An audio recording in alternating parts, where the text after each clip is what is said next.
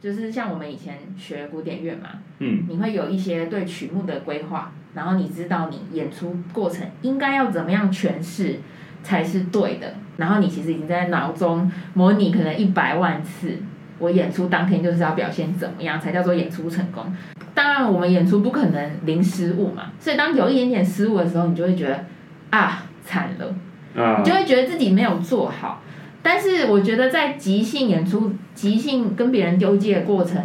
完全不会有这种谴责自己的想法。哦，这个点很重要哎，对，不要就是谴责自己，真的不要谴责自己，因为你会发现，就是一个点子，你就算我刚刚没跟那个演员接到，那就算了，就掉球了。可是我们永远下一秒都是新的火花。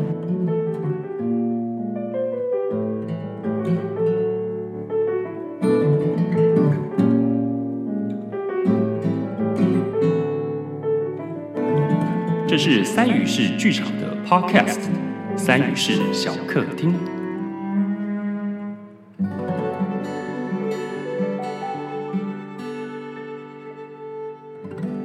欢迎各位来到今天的三语是小客厅，我是主持人博刚。那有在看我们之前直播的伙伴，你应该会发现，哎，主持人换人了，为什么？因为主持人在耍废，所以他被我们换掉了。不是，因为这个这一系列节目其实原定就是由我和某某我们两个人会轮流在这个系列节目做主持人。我们会在这个时段去访问不一样的伙伴，不一样的 playbacker。对，那至于今天我们请到的就是 Grace，哒啦 Hello，对，啊，为什么我们请 Grace 呢？因为我们今天聊的是关于乐师的这个主题啊。那在乐师的学习历程当中啊，其实很多刚碰到 playback 的伙伴，都会对乐师有两个极端的反应，其中一个是很紧张，不知道乐师该怎么办，所以对乐师这个位置很害怕。那另外一个就是觉得很跃跃欲试，因为在 playback 的乐师啊，常常都会有很多的小乐器在那边，看起来非常的有趣。但是基础工作方呢，又不会特别教乐师这边该怎么办，我们只会教最基本的认识。所以，我们今天就特别请到了三宇是我们目前第二资深的乐师，知道 Grace 有斜杠做很多事情嘛？嗯，对，所以如果要你自我介绍的话，用一个短短的三到五句话自我介绍，你会怎么跟观众介绍你自己？就我现在目前我是三女士的正式团员，然后已经入团三年了，然后同时我也在后摇滚乐团担任大提琴手，偶尔还是有接一些古典乐的 case，这样比较少嘛。嗯，对，Grace 很特别的事情是是音乐系出身的嘛？嗯对，就是很多 playbacker 其实并没有音乐的背景，但其实就可以做乐师了。然而，在音乐系这个出身，在同时再来做乐师，一定会有一些不一样的感受。第嗯，一次接触 playback 是什么时候？哦，我想一下，就是那时候我有个同学，然后他就是，呃，大家知道我们的某一个打击乐手，他就已经去美国了，对，然后他那时候就是在脸书上，然后 po 文说，就是他有做了一个跟剧团的合作，嗯。然后我那时候，我觉得那时候是学呃古典音乐学到了一个，就是就是已经有点到一个不知道要该接下来还能去哪里的阶段，因为就是从小然后学这样已经十几年了，嗯。然后其实就是觉得说。真的学古典音乐就只能当音乐老师或是交响乐团嘛，嗯这样。嗯嗯所以我那时候就有开始去学校修一些戏剧系的课，嗯哦，嗯，然后那时候就是开始会看一些表演，然后尤其是往跨界合作方面去进攻这样子，然后刚好看到这个同学他有 PO 了一个这样子的演出资讯，然后其实当下看的时候，老实说跟我想象不太一样，因为我以为就是我想象中的那种可能跨界合作是更更诗意的，就是他可能是嗯，我以为是有编排好，其实我也没有认真的去看那个演出简介，我只知道好像有些事情会在现场临时的发生这样，然后到现场才知道原来是讲很多话的演出。讲很多话的演出。对，因为我们的演出形式就是主持人会访问观众的生命故事嘛，嗯所以主持人会有一些讲话，然后观众就会讲他的人生经验这样。然后我那时候就有点，我其实有点惊讶，就是我没有想到观众是愿意在这么多陌生人的面前举手分享嗯，他自己的事情的。当然也会有一点怀疑说这一切是不是串通好的。这是很多第一次看 playback 都会有的疑对哎，这是不是装脚这样子？对，然后然后我就觉得还蛮神奇，就是我从来没有我因为我也不是戏剧系，所以我不知道这种演出形式这样子。嗯然后演出结束后，我就是在一阵很惊喜当中吧，然后所以我就觉得说，虽然我还有点搞不清楚怎么回事，可是我就想要问说，哎，有没有缺工作人员？嗯，因为我没有想，我没有想说我一开始就要在舞台上，我只是想说，因为我也没有戏剧背景，我也不知道该怎么演戏这样，所以就我就那时候博刚他是那一场的舞监，对，所以 Grace 我还记得那时候 Grace 就咚咚咚跑来问我说，哎，有没有什么合作的机会这样？我就说有没有前，我说前台也好，我就是打杂的也好，就做一堆做一些幕后的工作啊，这样子。对，对，不过没想到就这样子一谈之下，最后就真的就加入了三语师，然后嗯。就开始做 playback 了。但是我没我其实也没那么快，就是是那时候只是跟就是我们的团长、艺术总监国瑞瑞，呃，先留了联络方式，然后就是说如果他之后有想要用到大提琴这个乐器的话，他会再联络我。然后没想到半年后就真的联络我了，嗯，所以那时候经过那一次合作之后，我才进入剧团。啊，嗯对。总之，我记得你那时候很快就出现在了我们的剧团。对我来说啊，对半年其实一下子就过去了，真的真的，然后就以乐手的身份加入了乐师的组合里面，嗯然后跟我们合作，嗯嗯，然后算一算，其实时间也好多年了，这样子，三年啊，三年了。刚好三年整，三周年纪念，就三年的这时候有一档戏，这样叫《当代小岛人。哦，那时候你看的是当代，》，不哦，你的第一次演出，我第一次演出是《当代小岛啊人》，啊啊！我看的是恐惧纪念日，就是总之就是都是我们的系列演出这对，台湾三部曲。对，那哎、我想要继续接下来问的就是，刚刚有提到你的背景是音乐系嘛？嗯，那你在做 playback 这件事情是如此的即兴的，那跟原本我们音乐系的训练其实很不一样。嗯，呃我自己小时候也练过小提琴，所以知道说哦哦，所有的古典学习就是一个谱发下来，然后那个速度啊，然后什么板啊大小声、大小声、强弱，对，通通都写好了，然后就是按照谱去练。嗯，对，但是进到即兴之后，完全另外一个世界哦。那这个中间你有什么样的火花？呃，你要学习一首曲子的时候，你是先看谱，然后你可能还要分析那个曲子怎么样，然后你就会开始哦，你会先上网，我我可能会上网去 Google 一下各个大师拉的，然后听听看不同人的诠释，然后就是你是有一个范例可以去参考说哦，大概大家会怎么样诠释，然后你再从里面去研究自己想要怎么诠释这首曲子。可是即兴的话，就是你完全没有参可以参考的东西。嗯因为你连乐谱都没有，一人一故事的话，你的乐谱就是观众的故事跟演员的 idea，那个就是我的乐谱，嗯而且它是很很当下发生的事情，所以说你你根本没有办法去做功课。那一开始当然会有压力，就觉得说，哇，我突然就要，而且我我也不是，我觉得我的和弦没有到非常好。哦，就是以前在学那个乐理的时候，其实我只知道基本，可是我不是作曲组的，所以我不会编曲，嗯嗯就不是每个音乐系的都会编曲哦，这个真的要尤其尤尤其你的主修是大提琴，对对对，它大提琴又是一种比较旋律性的乐器，对对所以对于和弦如果没有特别的去做功课的话，的确好像会稍微薄弱一点。，对，所以一开始超紧张的，嗯嗯嗯，但是后来发现，就是我后来有找到适合我自己的演奏方法，就是呃，像有的人可能在即兴前还是习惯会先知道等等主要的和弦进行是什么，可能就是比如说知道 F major 之类的。嗯。可是像我的话，好像我就是反而不要去想这些和弦，我是听感觉，然后就是直觉。嗯嗯嗯嗯嗯，所以在听起来你的意思是说，在做 playback 的时候，你是很 follow 你的直觉在做这件事情的。对，对，那除了直觉之外，因为我们都知道在 playback 的嗯乐师的世界里面，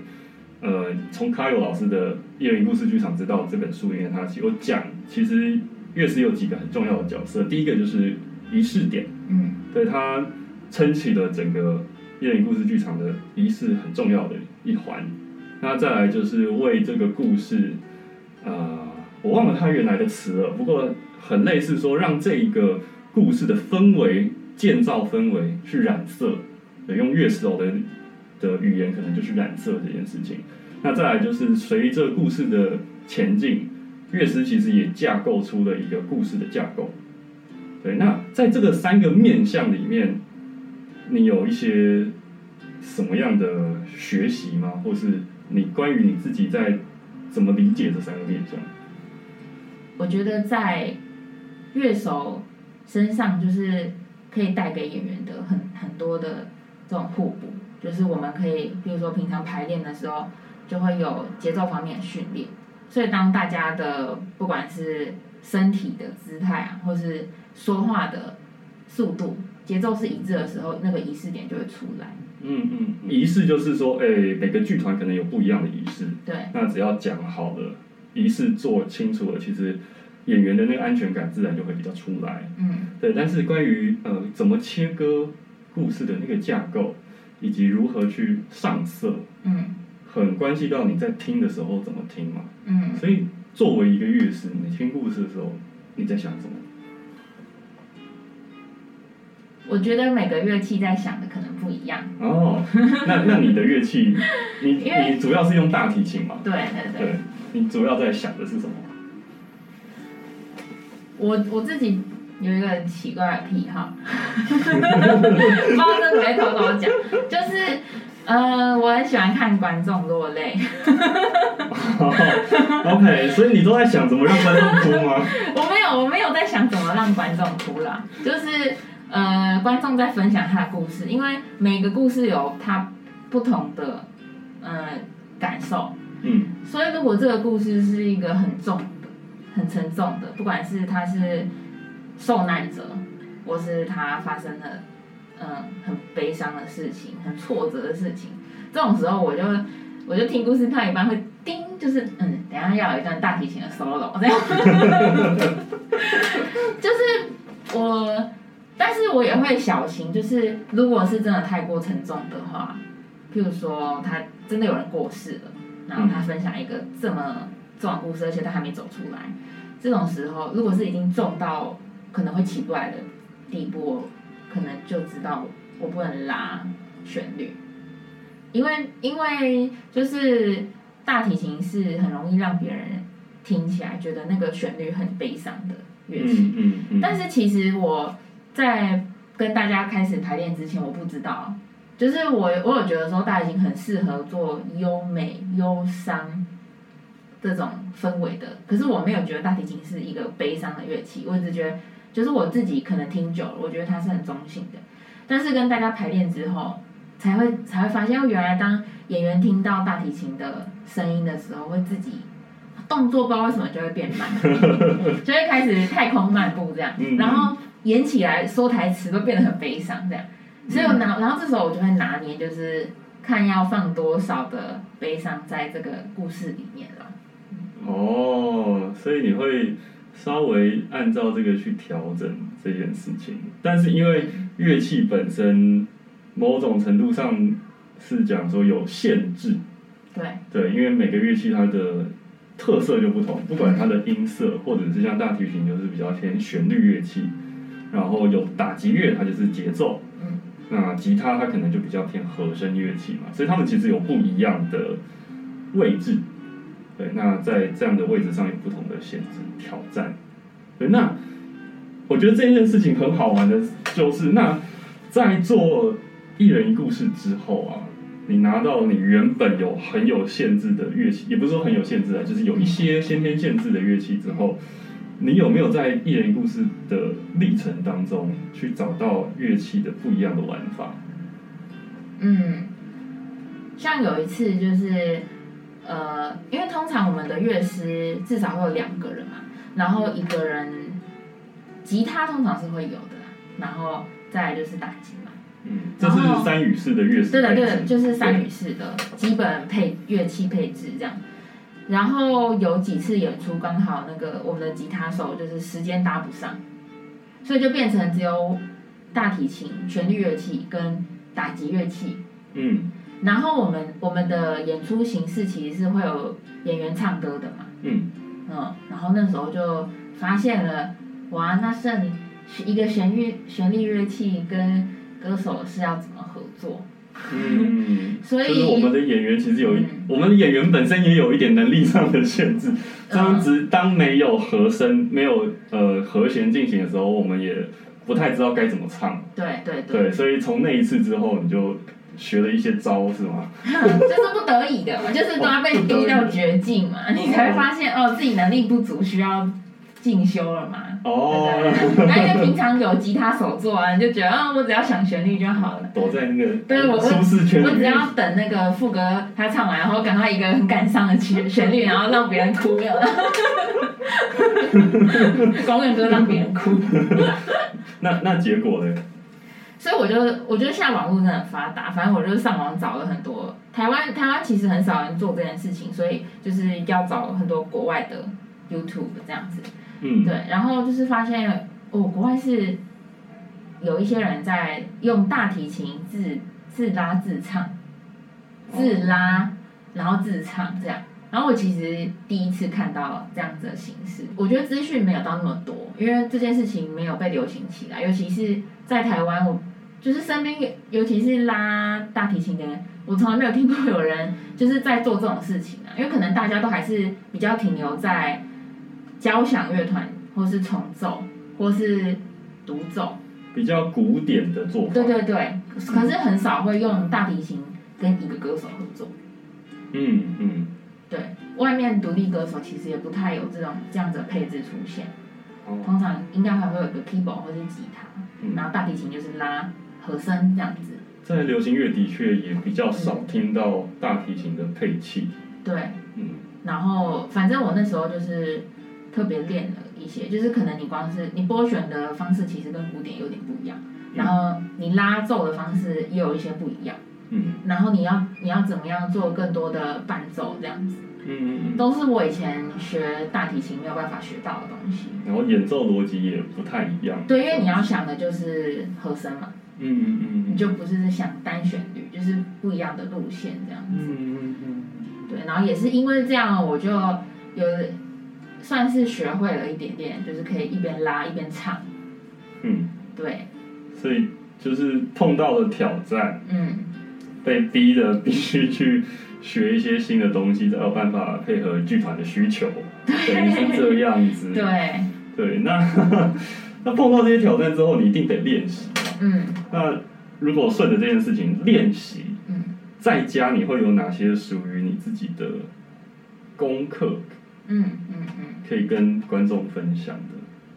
就我一开始，就是我一开始学即兴的时候，也是用这个方法，就是你可以想几种可能会出现的情绪，还有关键字，然后，呃，你要做归纳。就是我们其实平常听了很多歌，或是我们有学过一些歌曲或是曲子这样，可是我我们很少会去分类说，哦，我们今天听到这个曲子它是什么曲风，这个是什么曲风，是什么曲风，或是我们大概知道哦，这个是古典，这个是摇滚，这个是台语歌，可是这个是很大的标签。嗯。那我觉得这个功课就是你要再去细分，你要再去细分，就是你的那个曾经听过或是曾经学习过的曲目，然后譬如说今天可以分成呃悲伤情绪的歌有哪些哪些，然后或是有哪些节奏是比较适合悲伤情绪的，然后生气的它的节奏会是怎么样，然后它的调性可能是比较适合什么调这样，然后或是开心的，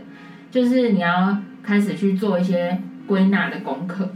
把你以前曾经听过的或是学习过的曲子整理成自己的图库这样子。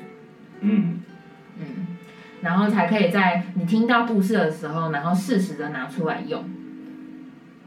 嗯，所以其实就是重新的整理了一次过去的所学。对，对，因为因为相信音乐系一定有很大量听了很大量的东西，不管是学业上的啊，或者是你自己的兴趣也好，应该也都听了很多的东西，嗯，然后也练了很多自己有兴趣的东西。对，但没想到要即兴的时候才说啊，这个时刻该拿出哪一个，反而是毫无头绪。对啊，就才发现，咦，以前学过的曲子就这样拉过，我都没有认真的去想过这个曲子可以怎么样用，就是觉得它好像只有表演的时候能拿出来用，然后可是却不知道它适合搭配什么样的场合。嗯嗯嗯，对，所以听起来是对，听起来这件事情其实好像不止乐手需要做这样的功课，嗯，其实演员好像也可以做类似的功课。就。是平常就收集，对，就是你平常的累积，嗯，你还是得要重新去检视、分门别类，对，你才有办法在适当的时刻拿出适当的工具。嗯，这样，虽然我们是即兴的，但是还是要有点东西。对啊，就像武侠小说里面讲的那个无招是最强的，哦但是无招之前你必须先练很多招，没错，才能够无招。不要以为即兴都是无中生有，对，所以先回家做好功课，才有办法好好即兴，对，是这样。接下来在即兴这件事情之外，你是一个人即兴跟两个人即兴又是不一样的事情了。嗯，对，然后跟演员们之间一起即兴也是不同的。嗯对，那以三与四的配置来讲，通常我们会是两到三个乐手对，在台上。那这样子的配合有什么可以跟大家分享的吗？呃，像刚刚我看到观众有讲说，演员跟乐手其实不管是有没有唱歌，在演戏的过程完全没有沟通。就是我觉得当乐手，我们看起来坐在旁边很闲，但是其实坐在旁边的时间，我们都一直在观察别人，就是不管是观察乐手之间，或是演员演员现在的状态是什么，然后他听到这个故事，他做了什么动作，我我们都大概因为其其实很熟悉彼此，我们每个礼拜排练嘛，然后大概会猜得到他下礼拜呃不是下礼拜，他等一下八成会做出什么样的动作，或是他要演什么角色这样子，然后在这个时候我们就真的是一个眼神，你就要知道说，哦，那我要怎么样跟他做搭配。对，所以当这时候什么话都没有讲的时候，你突然发现你跟你旁边的人或者是场上的演员在做一模一样的事情的时候，你就会很毛骨悚然，就是那就是那种心灵相通、那种 soul mate 的感觉，就是觉得哇，他是我的 soul mate，就是他怎么知道我要做这个？有一次的经验就是我们呃上次才刚从中正纪念堂演奏完，然后就是那一场演出是就是我们很难得的在演艺厅，所以我们是有麦克风的，然后还有就是剧场的那个音响这样子，然后所以那个音响搭配一下，其实我大提琴就是敲我的那个琴桥的旁边，它是很适合做那个时钟的音效的，对，下次有来看戏的观众。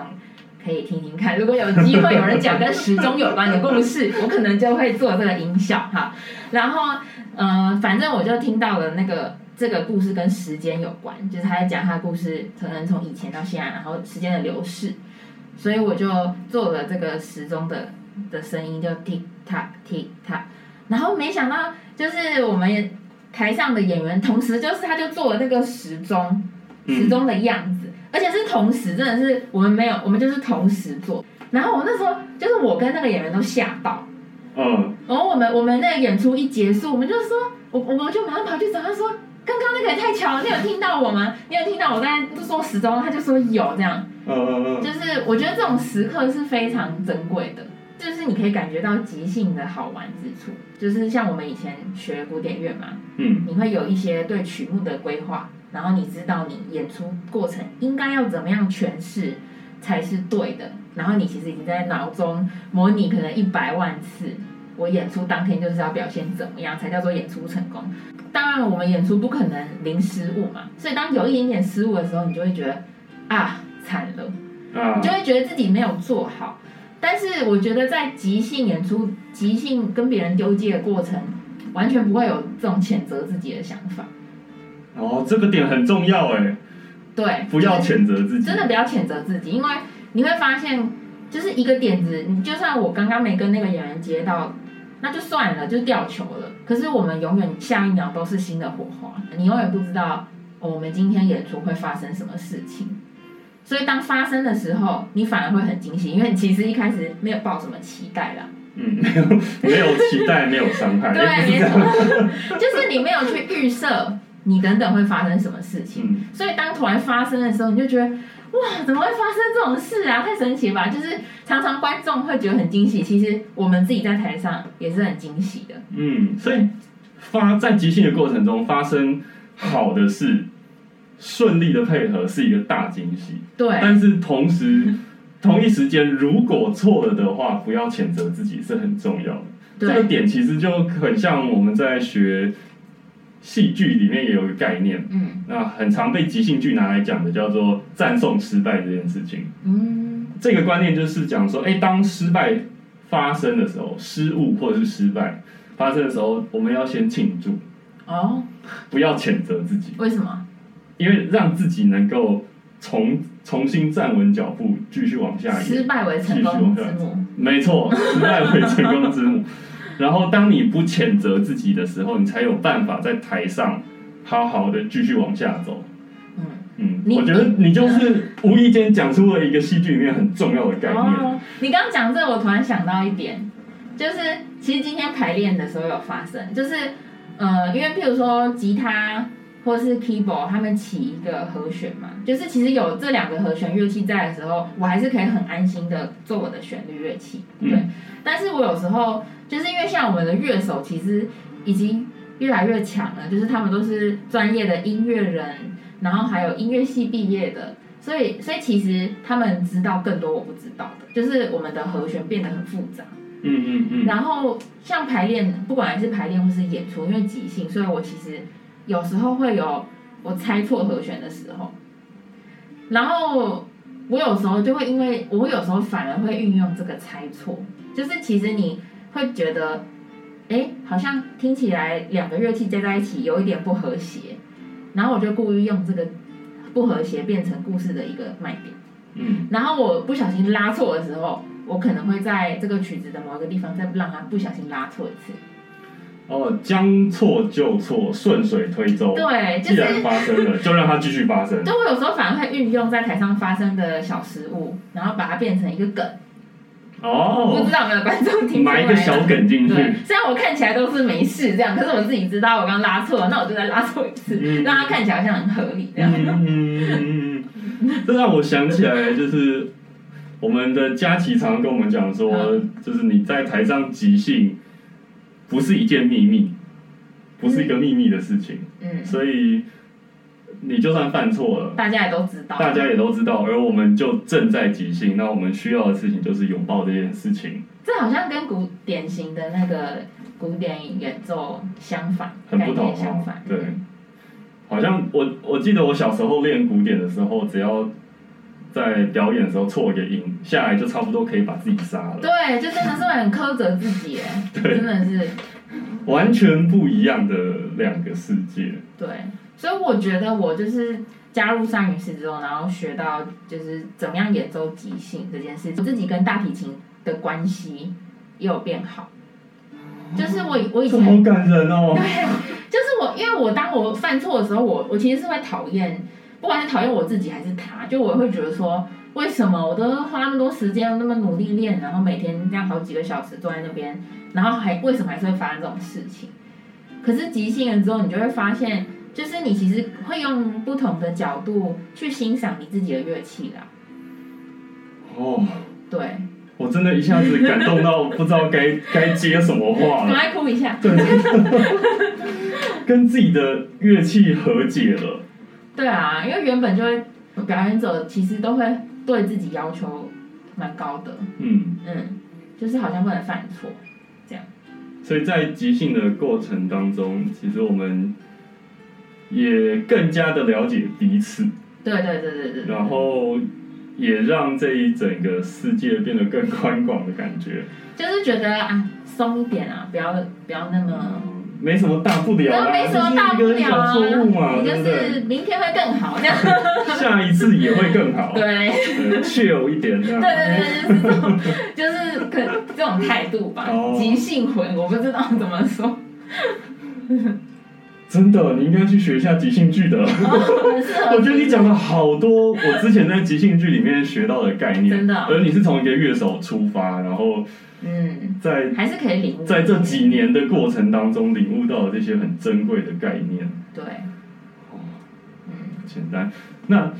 也时间关系，我们差不多了。嗯那想要再问最后一个问题，就是累积了这么多年的经验之后啊，嗯，那你作为一个一人一故事剧场的乐师，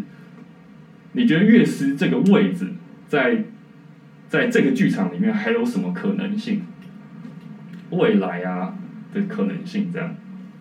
我先我先讲，就是对于一人一故事剧团本身好了，就是其实呃三女士的乐手们有一直在聊，因为其实我们乐手越来越庞大，然后我们使用的乐器也越来越大，就是我们有几次演出都是打击乐手就搬出一整套爵士鼓这样子，很很夸张的阵仗，然后我们我们我们就会觉得。我们都搬出了一个可以成为 band 的的配置，那我们干嘛不不这样演呢？所以其实大家有在聊说，有没有可能以后有试试看一场演出，就是台上就是一个 band，只有一个 band 只有一个 band，哦，就不需要演员了，对，就是演员不再是焦点，演员去旁边坐着，光光环留给我们就好。对，因为就是一个 band，然后就是观众讲故事，然后一个 band 全部即兴的为他做一个创作，你不不用说是歌，可是我们就说是音乐或是声音的创作这样。一场纯听觉享受的 playback，对，没有语言，没有语言，没有语言，没有视觉。哦，还是会有视觉啦。如果你想要闭着眼睛也是可以，啊但是台上的乐手都有很帅很美丽，的乐手。没错。好，那你刚刚提这是剧团方面，那你自己嘞？我自己的话就是，我刚刚有提到说，就是我发现呃大提琴就是也可以做和弦乐器，然后甚至国外是有一些人在玩自弹自唱的用大提琴，然后所以我前阵子其实有买了一个 looper，就是。Looper 是什么？嗯，looper 是就是一般那种可能吉他手或是贝斯手会用到的，就是它是一个效果器，然后它可以同时录好几轨，就是你可以踩，比如说你踩用脚踩一个按键，然后它就会录第一轨，然后它就一直 repeat 一直重复，然后在第二轨，然后就是重复，你就可以叠玩那个叠和声。啊，就是很像是我先录了哆咪嗦，然后它就会一直哆咪嗦哆咪嗦哆咪嗦这样一直然后你无第二轨。可以是咪嗦西，然后就会变成两个声部一直进行，然后它就一直这样。哦，所以在这种时候，你其实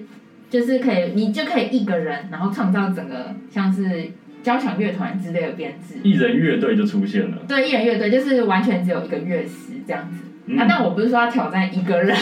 做 playback，我我只是说，就是我有发现，就是可以这样玩，然后我就有试着想要，因为刚刚有提到大提琴这个乐器的局限，就是在于它是旋律乐器，所以我就算呃，好像我有几组和弦可以用了，可是其实还是有一定的限制。嗯因为我能用的手势就是那些，是弦就是四根，对那你的手指就是五只，对。那你再怎么按，就是会有物理上的限制。但是如果有了这一个 looper 这个东西的话，也许我就可以一次听到八个音，对对对，是对，是这样子，所以那个和声听觉上马上就会不一样。嗯，我、好期待哦！你什么时候练好？嗯，再说吧。哦 对，所以所以如果未来各位观众啊，想要听这个大提琴的一次全部和声，精彩可期，请以后赶快来入场来看我们的戏。呃，我们每一次来看就问他说：“哎，你练好了没呀？” 他就会越快练好的。好啊，今天我们谢谢请到了 Grace 来跟我们分享关于他在艺人故事剧场乐师的这个位置他的看见。谢谢大家哦，拜拜。拜拜。